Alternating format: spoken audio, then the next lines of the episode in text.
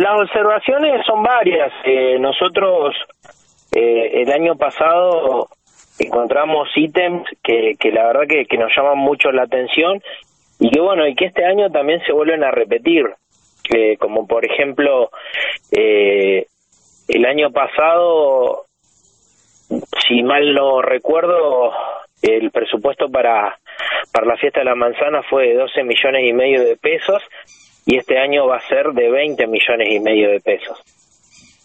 Eh, la verdad que, que muchas veces eh, yo no tengo nada en contra de la fiesta de la manzana, ni, ni creo que ningún roquense lo tenga en contra, pero la verdad que, que a uno le gustaría saber eh, en, en qué es qué es lo que se gasta, en qué se gasta ese dinero, sí, y si realmente es un dinero que pone el municipio o también recibe recibe dinero de nación, de provincia, de los comerciantes, de las personas que ponen su stand, eh, y también ver si, si, si la fiesta también genera un dinero, porque todos vemos que hay marcas que, que promocionan la fiesta, o sea, que publicitan en la fiesta y demás, que en realidad yo no lo tomo como publicidad, sino que que lo tomo como un aporte de comerciantes, porque como la fiesta ya eh, es, digamos, un patrimonio de la ciudad, por lo general el comerciante colabora, no paga una publicidad.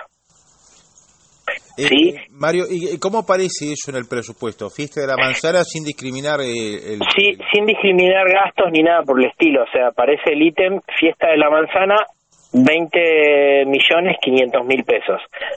Pero como te digo, o sea, a ver, eh, nadie sabe eh, si hay gastos en horas extras de los empleados, si hay gastos de combustibles, eh, nadie sabe nada. Claro, para, Entonces, para hacer un monto importante, 20 millones. Exactamente. Entonces, la verdad que, que bueno, ayer eh, les pedí a los concejales que generen una especie de, de, de ordenanza, o sea, bien llamado es una ordenanza, eh, en la que obligue al Ejecutivo a hacer eh, un balance exclusivo de la fiesta de la manzana.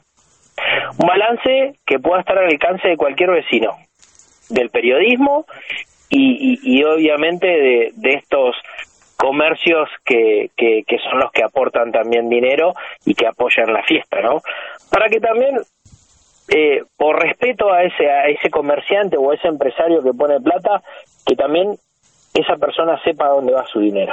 E, esa es una de, la, de, los puntos que marcan y otro es la discrecionalidad para mover partidas, por lo que lo, que han comunicado. Sí, eh, en realidad en un análisis que hicimos eh, eh, encontramos que el año pasado y, y, en años anteriores el, el Ejecutivo cuando presenta el proyecto de ordenanza al legislativo, o sea, al cuerpo de concejales, eh, presenta este proyecto de, presupuesto para el año siguiente, acompañado de un pedido de proyecto eh, que le da facultades al intendente para que pueda eh, disponer de mover el presupuesto como como él quiere, sí.